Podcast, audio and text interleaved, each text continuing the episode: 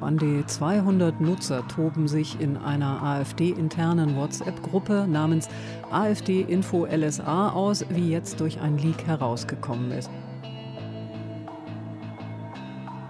Mein Leben, das war ein engagiertes Leben, ereignisreich, füllt, ein Leben mit vielen Höhen und auch mit sehr vielen Tiefen. Und damit herzlich willkommen zur ersten Ausgabe des jungen politischen Podcasts mit Simon. Hallo und mit Roman. Guten Tag. Ja, äh, das ist unsere erste Episode. Ich würde sagen, wir stellen uns kurz erstmal einmal vor. Möchtest du anfangen? Ja, ich bin Roman. Ich habe einen YouTube-Kanal, junger politischer, ähm, nicht Podcast, sondern Blog. Und wir haben uns eigentlich auch über diese ganze Materie kennengelernt. Also ähm, Simon hat auch einen YouTube-Kanal, das wird ihr euch gleich auch noch mal näher bringen. Und wir hatten einfach Lust, gemeinsam über Politik zu sprechen und das tun wir jetzt.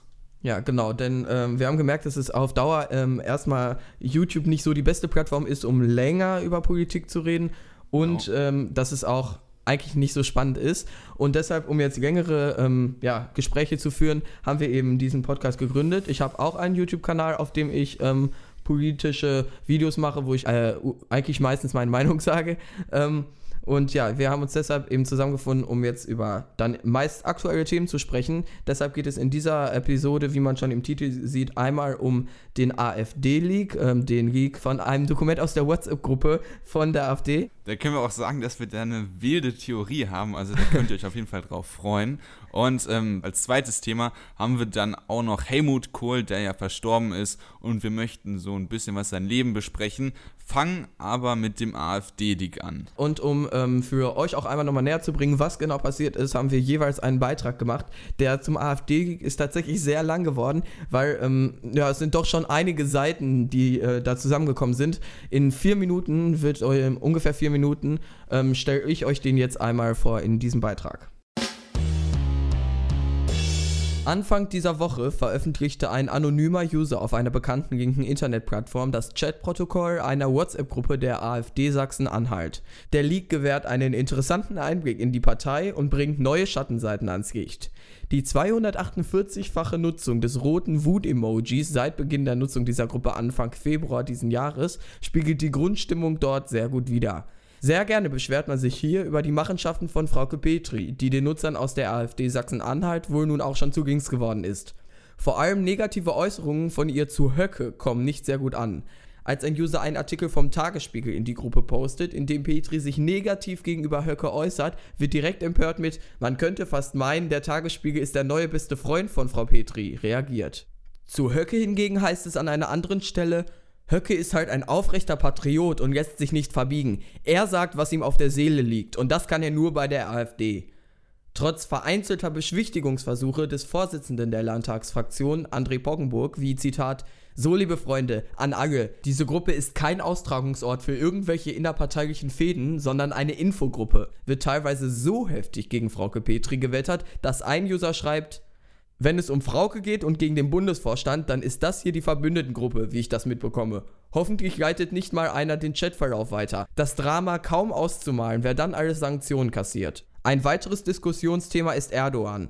So beschwert man sich, dass die deutschen Türken geschlossen hinter ihm und der Todesstrafe ständen, fordert an anderer Stelle dann aber inbrünstig mit dreifachem Wutsmiley die Todesstrafe für Kinderschänder. Passend dazu sind weitere große Themen die Flüchtlinge und die deutschen Frauen. An einer Stelle debattieren mehrere Nutzer wörtlich, plötzlich liegen in Deutschland signifikant mehr tote Frauen in irgendwelchen Gebüschen. Liegt bestimmt am Wetter.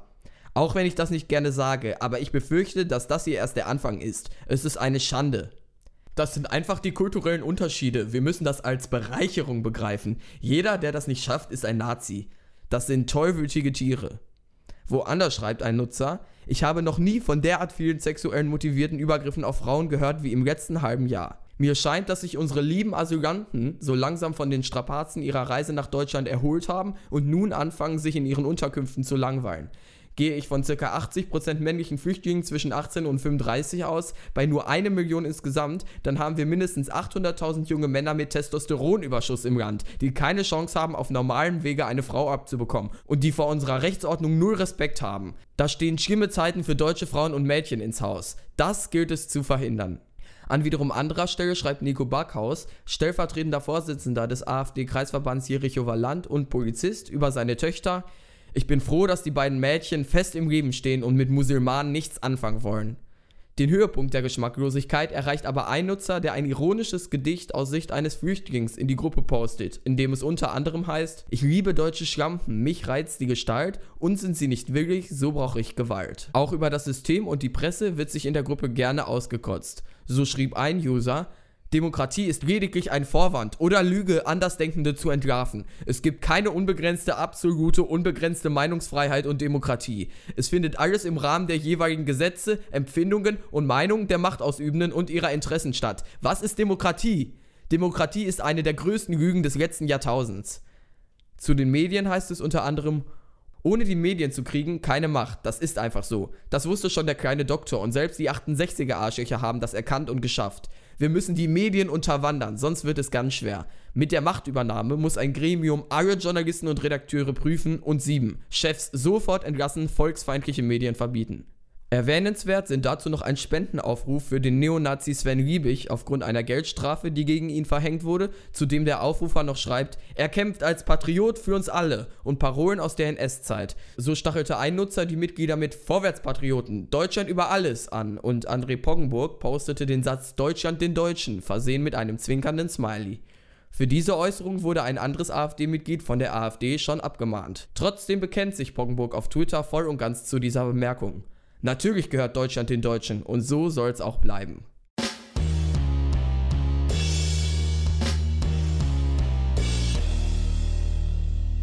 das war der Beitrag zu den äh, AfD-Leaks oder zu dem AfD-Leak.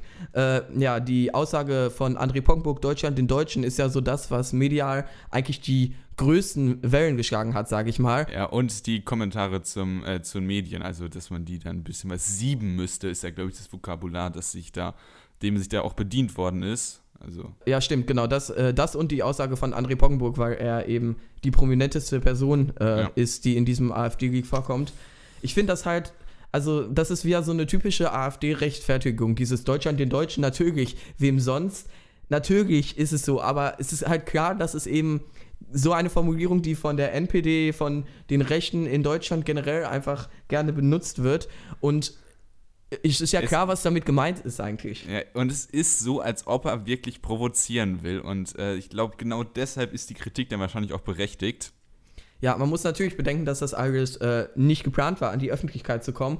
Aber ich verstehe eben nicht diese Motivation, die dahinter steht, einen, so einen Satz dann in die Gruppe zu posten. Im Kontext äh, gesehen hat er es, glaube ich, geschrieben, als der irgendwie gesagt hat, yo, wir waren irgendwie unterwegs mit denen und denen. Und ähm, einfach am Ende, sozusagen nach dieser Berichterstattung, was die so erlebt haben, nochmal Deutschland den Deutschen als, was weiß ich, vielleicht ist es so wie ein Arm. Man muss es einfach, einfach einmal am Tag sagen und dann ist man irgendwie so ein richtig guter AfD. Ich, ver ich, ich verstehe es nicht, muss ich wirklich sagen. Ähm, ich verstehe die Motivation dahinter überhaupt nicht. Ich meine, wir wissen ja, dass äh, die AfD in Sachsen-Anhalt generell eher noch ein rechter Flügel der Partei ist, was ja auch im Beitrag vorkam. Ich habe mir das äh, Dokument ja äh, stichwortartig durchgelesen. Und was da gegen Petri äh, gehetzt wird, das ist ja wirklich ja. unglaublich. Ja. Also da kommt nochmal richtig zum Vorschein, was für eine Spaltung es innerhalb dieser äh, einzelnen Landesparteien gibt, wenn man jetzt mal in, ähm, die NRW-Partei, in der halt Pretzel der Vorsitzende ist, ähm, mit der ähm, Sachsen-Anhalter AfD vergleicht. Ja. Oder dem Saarland, da war es ja auch ganz extrem. Ich zitiere dann jetzt mal die Originalnachricht. Jetzt Rückfahrt mit Laura Schuppert und Patrick H. aus Berlin von Talksendung bei NTV. Zwischenstopp in Magdeburg und dann mit Lisa Lehmann und Ronny Kumpf. Ich habe schon Kampf fast gelesen. Weiter nach Kassel zum Treffen. Vorstellung Bundeswahlkampagne. Deutschland den Deutschen. Zwinker Smiley. Ist ja überhaupt keine, äh, kein Zusammenhang, ja. oder? Ja, vielleicht Bundeswahlkampagne, vielleicht irgendwie, dass das so das heimliche Motto der AfD sein soll, aber. Ja.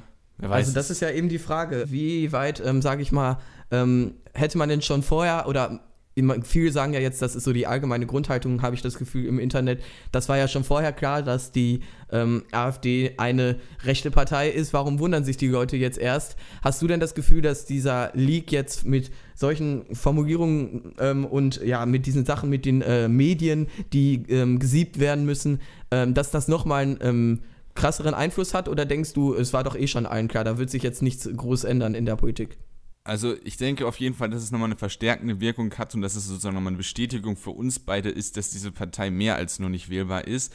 Die Frage aber dann vor allem für die AfD, ähm, ob sie dann wirklich bei der Bundestagswahl 6% oder 11% bekommen, ist, inwieweit sie die konservativen CDU-Leute, die Merkel nicht unterstützen, inwieweit sie mit solchen ähm, Aussagen oder mit solchen Leaks die noch erreichen und nicht, dass die sich dann irgendwann denken, ja, Merkel ist jetzt vielleicht nicht so das, was ich unterstütze, aber die AfD ist mir zu weit rechts, deswegen gehe ich mal lieber nicht wählen oder wähle vielleicht doch CDU. Und da ist wirklich die Frage, ob sie es schaffen, diesen Fehltritt gut zu machen damit die ähm, ja, konservativen CDU-Wähler dann noch oder die ehemaligen CDU-Wähler dann noch ähm, ja. guten Gewisses die AfD wählen können. Und ich glaube, darum geht es. Denke aber aktuell hätte das eine negative Auswirkung für die ähm, Umfragewerte. Ja, eben, man denkt sich ja, ich meine, 24% haben die ja bekommen, das können ja nicht alles nur rechte Idioten sein, hofft man zumindest. Ja. Ähm, aber da ist ja auch schon das Absurde, das gleiche wurde ja schon gesagt, als äh, Bernd Lucke aus der Partei ausgetreten ist. Da war Absolut. Frauke Petri äh, ja die ähm, ja, Vertreterin des rechten Flügels. Ähm, und da wurde schon gesagt, ja, okay, jetzt, also jetzt ist klar, die AfD kannst, können die ähm, auch die konservativsten Ex-CDU äh, Wähler nicht mehr wählen. Ja, und ähm, jetzt gilt Frauke Petri als äh, bürgerlicher Flügel inzwischen und eben so Leute wie Höcke werden in dieser ähm, Sachsen-Anhalter Gruppe verteidigt und als wahre Patrioten dargestellt, während äh, Frauke Petri irgendwelche Verschwörungen und Machenschaften äh, mit den Medien unterstellt werden. Das ist ja, schon es, absurd.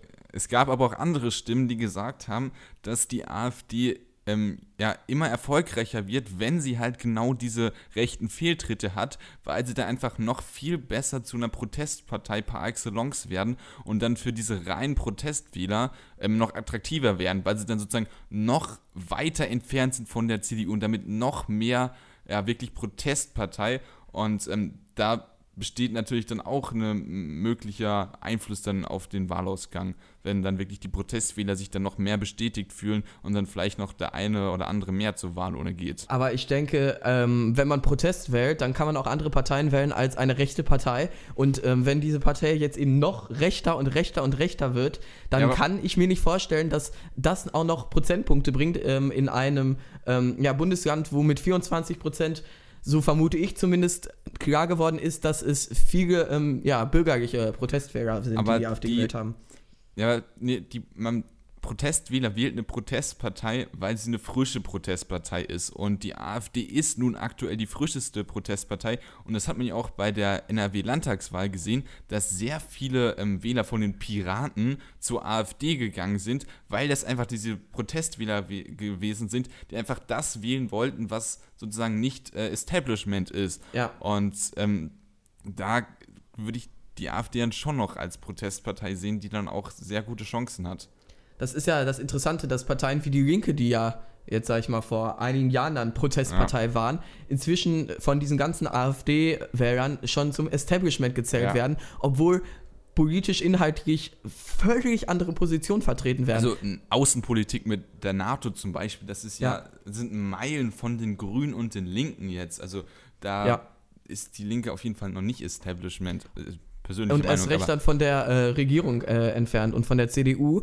Aber die Leute wählen halt die AfD dann als Protestpartei. Es gab ja diese Umfrage, dass äh, bei den äh, letzten Landtagswahlen rund 50 Prozent ähm, der Wähler Protestwähler waren. Ähm, ob sich Protestwähler dann von ja, eindeutig äh, rechten Aussagen, wie jetzt hier in den Chats, ähm, äh, äh, wieder äh, abbringen ja. lassen. Man weiß es nicht. Aber mich würde eine Frage wirklich interessieren. Mhm. Ähm, glaubst du, dass sich CDU und AfD näher sind oder dass sich Linke, die ich jetzt auch mal als Protestpartei ähm, bezeichne, obwohl das ihr wahrscheinlich nicht gerecht wird, aber also ob CDU und AfD oder Linke und SPD sich näher sind, das fände ich mal interessant, weil ähm, da ist ja bei SPD und Linke die liebäugeln ja. miteinander und CDU, AfD halt nicht. Sehr schwierige Frage. Also erstmal würde ich den, äh, die Aussage nicht unterstützen, dass äh, SPD und Linke miteinander liebäugeln. Also es gibt äh, ja, es gab schon, es gab Gespräche über Rot-Rot-Grün. Ja, natürlich, und, äh, aber ähm, es geht. Rot-Rot im Saarland, das ist. Also, ja, aber man liest ja auch in dem äh, AfD-Lied, dass die Leute sich beschweren, dass die Frau Petri eine Koalition mit der CDU eingehen möchte. Das ist ja das Gleiche wie in der Linken, wo es diesen Flügel gibt, Rot-Rot-Grün zumindest versuchen ähm, und wo es halt diese Leute gibt, die sagen, auf keinen Fall mit der SPD. Ähm, Und während es das gleiche ja jetzt äh, offensichtlich auch in der AfD gibt, wo dann in Sachsen-Anhalt die Leute sich beschweren, dass Frau Petri überhaupt nachdenkt, mal mit mhm. der CDU was anzufangen, während die ja offensichtlich zumindest dahin tendiert. Ich denke, man kann die Frage wirklich sehr schwierig beantworten. Ja. Es kommt auch immer darauf an. Ich muss sagen, ich habe bei der SPD in letzter Zeit ein bisschen das äh, komme ich nicht mehr mit, was so die Inhalte sind. Martin Schulz hat kaum äh, inhaltliche Signale nach außen gesendet. Ich weiß nicht, wie ich die SPD einschätzen soll, ganz ehrlich. Ja, aber also sie haben schon, also wunderbar, wie wir jetzt von AfD zur SPD gekommen sind, ja. aber so soll es ja sein. Also in, letzten, in der letzten Zeit haben sie ja schon inhaltlich mehr dann auch äh, veröffentlicht. Also das Rentenkonzept, das Steuerkonzept, das waren ja dann schon handfeste ja. Ansätze. Es kommt aber nicht so wirklich nicht in die Öffentlichkeit, ne? Es kommt nicht ja, das so war dann irgendwie durch. mal ein Abend der Tagesschau und dann war es das. Dann kam wieder Merkel. Ja. Und ja, das ist wahrscheinlich auch genau der Grund, warum die SPD da steht, wo sie aktuell steht. Ja, also um jetzt nochmal zu ähm, zum Leak zurückzukommen, ich glaube, dass jetzt dieser Leak ähm, selbst nicht noch große Auswirkungen ähm, hat, weil das wird schon so oft prophezeit, dass die Leute abspringen, nachdem, wie gesagt, Lucke ja. ausgetreten ist schon. Ähm, ich glaube nicht, dass das jetzt ähm, das ähm, letzte Zünglein an der äh, Waage ist, dass auf einmal dann äh, die Stimmung kippt. Leider, weil ich finde, spätestens, also aller, aller ja. spätestens jetzt sollte jedem klar sein, dass diese Partei äh, nicht zu wählen ist. Ja, das ist meine me abschließende Meinung. Aber wollen wir jetzt noch ein bisschen spekulieren wegen äh, Thema Philipp Rau? Ach ja, genau, fang du ruhig an. Wir haben uns den äh, Gruppenchat mal was genauer angeguckt und ich habe mir allgemein angeguckt, wie das denn äh, technisch hätte funktionieren können, dass man an diesen Gruppenchat rankommt. Und ich habe dann einfach mal den ähm, Gruppenchat meiner Familiengruppe exportiert. Und da ist mir aufgefallen, dass ich die Gruppe erstellt habe und dann stand da Uhrzeit, Datum, Sie haben die Gruppe Familie erstellt. So, und ähm, wenn ich eine Aktion gemacht habe, stand da Sie und wenn ich dann eine Nachricht geschrieben habe, stand dann Roman Doppelpunkt, also mein Name stand da und da stand nicht Sie. So, wir mit dem, wir wollen jetzt mal, wir wollten rausfinden, von wem oder von welchem Handy könnte denn dieser äh, Leak sein, weil ich persönlich vermute, dass sich ähm, irgendjemand Zugang zum Handy äh, erschafft oder äh, die, also auf jeden Fall ans Handy gekommen ist von einem äh, Mitglied dieser Gruppe und den Chat dann per Mail exportiert hat. Per ja, WhatsApp, man kann vorher noch sagen, dass die AfD selbst, zumindest ähm, Teile aus der AfD Sachsen-Anhalt, äh, im habe ich gelesen, davon ausgehen, dass es ein Maulwurf ist. Äh, auf die Frage nämlich, ob man denn jetzt einen neuen, eine neue Gruppe gründen möchte, wurde halt die Frage gestellt, warum ein Maulwurf kann ja immer noch da, dabei sein. Also die AfD geht von einem Maulwurf innerhalb der Gruppe scheinbar aus. Und ähm, wir wollten dann sozusagen mal überprüfen, ähm, an, ob man anhand des Chat-Protokolls denn rausfinden kann, von oder von welchem Handy aus denn ähm, die Leute an das Chat-Protokoll gekommen sind. Und wir haben uns da einfach mal die ersten paar Zeilen angeguckt. Das könnt ihr rein theoretisch auch machen, wenn ihr daran Interesse habt. Wir werden euch den Link wahrscheinlich irgendwie verlinken. Das wird äh, funktionieren. Weiß ich nicht, äh, inwieweit rechtlich äh, lassen wir mal lieber, würde ich auf jeden Fall sagen. Mit ähm, Google kommt man an dieses AfD-Dokument äh, auch ohne äh, Hilfe von uns. Aber wenn ich es wenn einfach zufällig auf Twitter twittere. Ich glaube, man kommt da problemlos ohne okay, unsere Hilfe okay, dran. Okay. Äh, also ihr könnt das rein theoretisch machen. In der ersten Zeile steht 19. Mai 2016, 19.06 Uhr und 13 Sekunden. Dann eine Telefonnummer hat die Gruppe erstellt. So, und dann gibt es einen Zeitsprung dann nämlich 4. Februar 2017, ein Dreivierteljahr später, wird dann jemand hinzugefügt, der steht dann, ähm, Namen kann ich vorlesen, ne? Jan ja. Wenzel Schmidt hat sie hinzugefügt und die Nachricht danach ist dann Philipp Rau. So, ja. wir haben uns dann das Chat-Protokoll äh, angeguckt und haben rausgefunden, dass es häufig so ist, wenn jemand hinzugefügt wird, dass gesagt wird, yo, das ist der und der, den ich jetzt in die Gruppe hinzugefügt habe ähm, damit genau. sozusagen jeder den Namen direkt kennt und die Nummer gegebenenfalls einspeichern könnte. Und deswegen vermuten wir, dass dieser Chatprotokoll von dem Handy von Philipp Rau kommen könnte. Ja, es ist eben äh, dieses Muster, das auffällt, dass immer ähm, jemand reingepostet wird und dann ähm, kurz, das ist diese Person. Wir waren nur ein bisschen skeptisch erst, weil halt nicht gesagt wurde, ich äh, habe Philipp Rau hinzugefügt äh, oder das ist Philipp Rau, sondern einfach nur der Name da stand. Also es hätte sozusagen die Person, dessen äh, Chatprotokoll geleakt wurde, hätte ähm, ja, in ein laufendes Gespräch hinzugefügt werden können. Ähm, deshalb haben wir nochmal weitergeguckt und wir haben tatsächlich herausgefunden, dass ähm, die Person, der Jan Wenzel Schmidt, der eben die Person hinzugefügt hat, dessen Chatprotokoll veröffentlicht wurde, den ähm, Philipp Rau schon mal äh, unterstützt hat an seiner Universität, ähm, wo er zum, äh, ich glaube, Senat ähm, und Studienrat äh, kandidiert ja. hat. Äh, also die beiden kennen sich auch, deshalb ist es natürlich noch wahrscheinlicher, dass Jan Wenzel tatsächlich Philipp Rau hinzugefügt hat.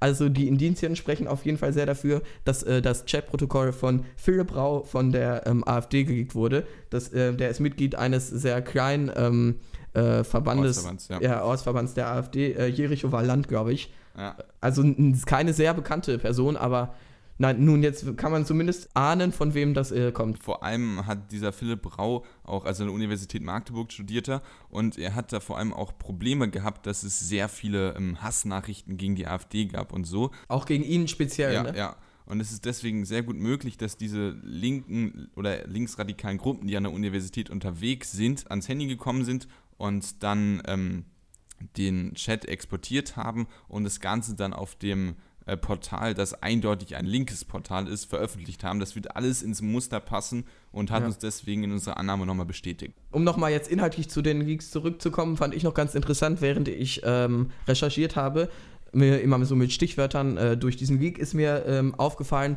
dass auch zu Xavier Naidoo sich geäußert wurde. Ich weiß nicht, ähm, ob äh, einige von euch sich noch an, genau, an dieses wunderschöne Lied von ihm erinnern. Xavier Naidoo ist ja sonst generell eher so verschwörungstheoretisch angehaucht, äh, Richtung ähm, ja, Reichsbürger angehaucht. sogar teilweise. Angehaucht, ja, ja. Sagen wir mal so, er hat schon mal eine Rede auf einer Reichsbürger-Demonstration gehalten und so weiter. Und sein, ähm, ja, dein ähm, neuestes Lied äh, mit den, äh, wie heißen sie noch, die äh, Söhne Mannheim. Ja, genau, oder? genau, genau, mit ja, den Söhnen Mannheim. Ich habe tatsächlich herausgefunden, ähm, dieses Chatprotokoll, ähm, in der Zeit ist dieses Lied äh, relevant gewesen und da hat die AfD zugepostet, ähm, hat sich erstmal gefreut. Ähm, einer hat geschrieben, äh, das ist nicht so mein Musikgeschmack, aber das Lied finde ich Bombe. Und ähm, ein Eintrag, den würde ich euch gerne vorlesen. Und zwar hat jemand geschrieben noch, hat jemand Kontakt zu Xavier Nadu, ein Künstler wie ihn, der sich nicht den Mund verbieten lässt und sich sowie dem deutschen Volk treu bleibt, könnten wir gut für unseren Wahlkampf gebrauchen. Vielleicht könnt, vielleicht könnte jemand aus dem Landesvorstand oder Bundesvorstand Kontakt zu seinem Management aufnehmen. Es wäre doch ein Volltreffer, wenn wir ihn für uns vereinnahmen könnten. Also die AfD äh, hat Interesse, mit Xavier Naidu Wahlkampf zu machen. Inwieweit das äh, etwas über Xavier Naidu aussagt, das kann sich dann ja äh, jeder selbst denken. Ja. Ja, soweit so gut erstmal zu den AfD-Leaks. Liegt dir noch etwas auf dem Herzen? Äh, also auf dem Herzen liegt mir ganz viel, wenn wir über die AfD reden, aber dann würden wir morgen noch hier sitzen. Ja. Und deswegen würde ich sagen, das war es dann erstmal zu der Thematik, oder? Ja, würde ich auch sagen. Dann kommen wir jetzt noch zu dem, ja, wahrscheinlich etwas kürzeren Part. Und zwar, wie ihr alle wisst, ist Helmut Kohl letzte Woche gestorben und dazu hat euch Roman einen Beitrag vorbereitet. Helmut Kohl, der Kanzler der Einheit und der große Europäer. Ein kurzes Porträt. Geboren wurde Helmut Josef Michael Kohl als Sohn eines Finanzbeamten in Ludwigshafen am Rhein. Als Kind war er Mitglied der Hitlerjugend, genauso wie sein älterer Bruder Walter Kohl, der allerdings im Jahre 1944 einem Luftangriff zum Opfer fiel. Als Jugendlicher trat Kohl der CDU schon im Alter von 16 Jahren bei und gilt noch heute als Mitbegründer der Jungen Union, der Jugendorganisation der CDU. 1950 begann er ein Studium der Rechtswissenschaften und der Geschichte in Frankfurt am Main. Allerdings wechselte er im Verlauf seines Studiums an die Universität Heidelberg, wo er sein Studium der Geschichte und Staatswissenschaften erfolgreich abschloss. Im Laufe der Zeit arbeitete sich Kohl in der CDU hoch und wurde 1969 der Nachfolger von Peter Altmaier als Ministerpräsident von Rheinland-Pfalz. Während seiner Amtszeit hat er viele umstrittene Struktur- und Schulreformen auf den Weg gebracht, wodurch er sich viel Respekt innerhalb der CDU verschaffte 1982 wurde durch das erste konstruktive Misstrauensvotum in der Geschichte der Bundesrepublik Deutschland zum sechsten Bundeskanzler gewählt. Er ging vor allem für die deutsche Wiedervereinigung und seine Europapolitik in die Geschichtsbücher ein. In den komplizierten 2 plus 4 Verhandlungen schaffte es Kohl tatsächlich mit der britischen Premierministerin Thatcher, dem sowjetischen Generalsekretär des kommunistischen Büros Gorbatschow und dem französischen Präsidenten Mitterrand einen Kompromiss nach dem Untergang der DDR zu erreichen und die deutsche Wiedervereinigung zu ermöglichen. Kohl spielte des Weiteren eine große Rolle bei der Planung des Euros und ist wahrscheinlich ein Grund dafür, dass die EU, wie wir sie heute kennen, überhaupt auf diese Art und Weise existiert. Allerdings hat auch seine politische Laufbahn Schattenseiten, wobei der Begriff Schattenseite wahrscheinlich noch untertrieben ist. Die Spendenaffäre ist wohl der größte Skandal in der gesamten Historie der CDU. Außerdem verhalf sie Merkel dank ihres geschickten Verhaltens rückblickend wohl zur Kanzlerschaft.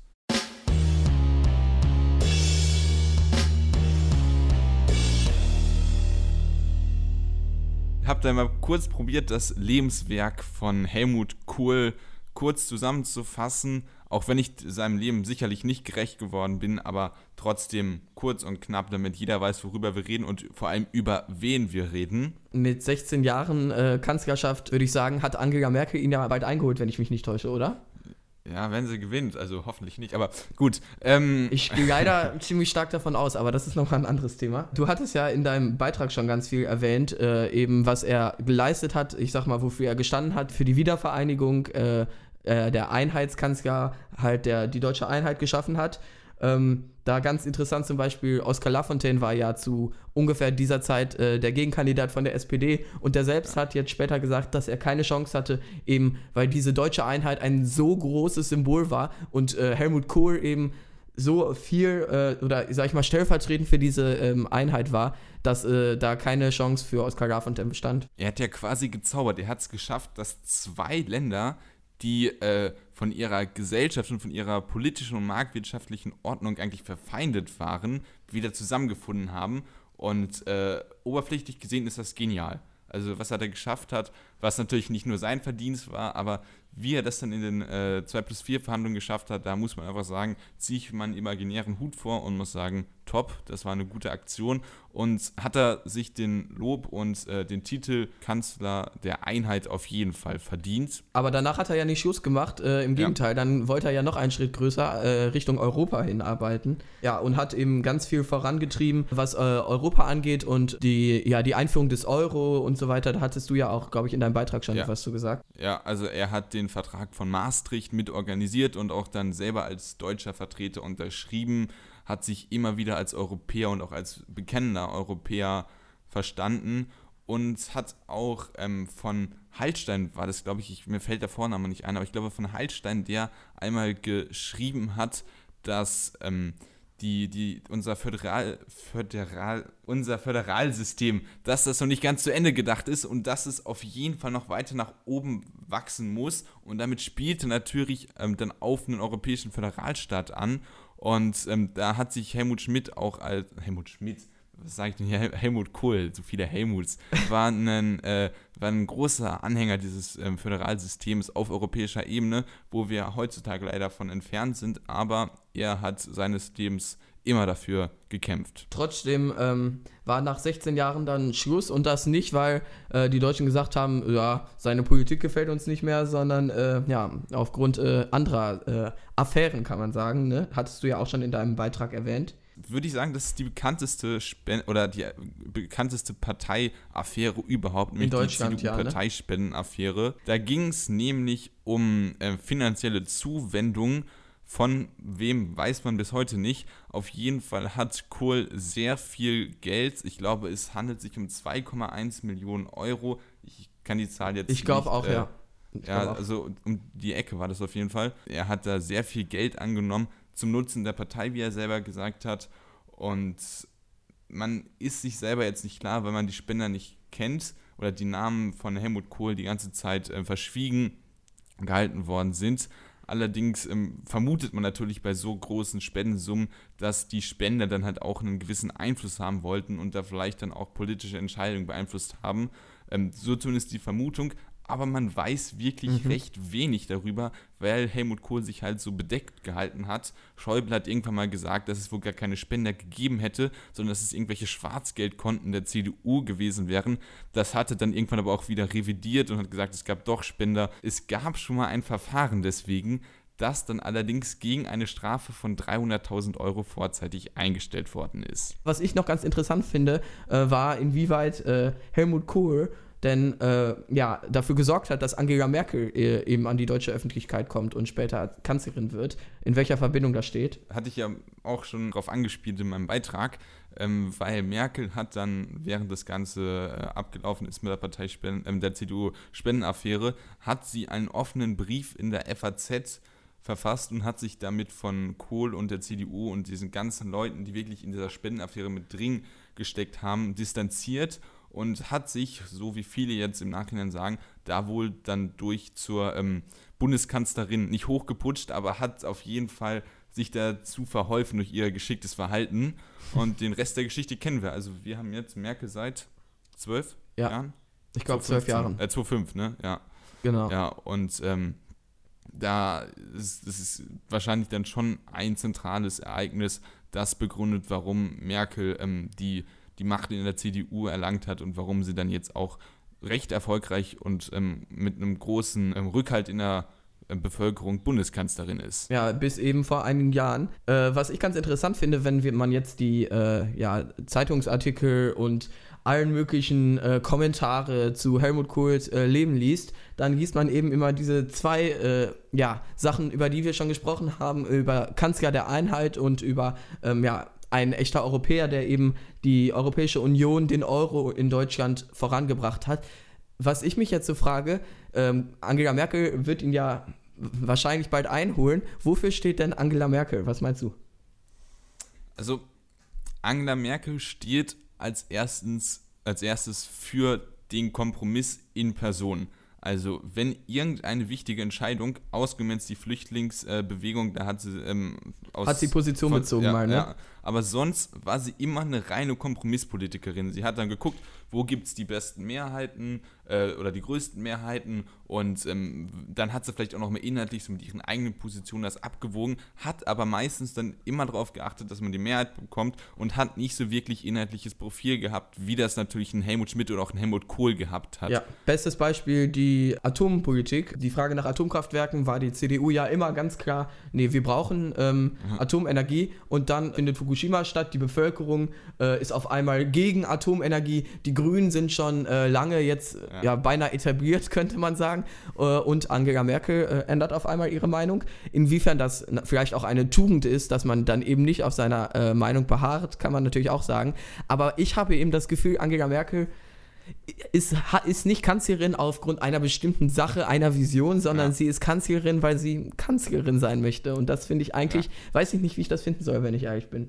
Kommt natürlich darauf an, wenn sie jetzt ein Profil hätte und das Profil genau entgegengesetzt zu deinen Vorstellungen wäre, dann würdest du natürlich sagen, ja, bitte wäre, sei lieber eine Kompromisspolitikerin, aber man weiß es halt nicht. Und ähm, ich denke, dass es auf jeden Fall mal eine interessante Art und Weise ist, dass es auch für Politikwissenschaftler ganz interessant ist, zu untersuchen, wie sie denn ihre äh, Legislaturperioden dann ähm, ja, verbracht hat mit ihrer, Takt, ähm, ihrer Taktik. Des Schweigens, Und- die Taktik des Schweigens. Da hatte ich zumindest so den Eindruck immer, dass äh, so, sie so wirklich nach außen hin, also irgendwie eine emotionale Rede oder so. Das Einzige, was mir jetzt einfällt, war, ja, wir schaffen das, aber Ja, so richtig, äh, und das war ja auch jetzt kein, äh, also das war so eine der wenigen bekennenden Sätze eben für ein Thema, eben in diesem Fall für die Flüchtlingspolitik. Aber ansonsten, was Angela Merkel angeht, äh, fehlt mir da vieles im Vergleich zu einem Helmut Kohl.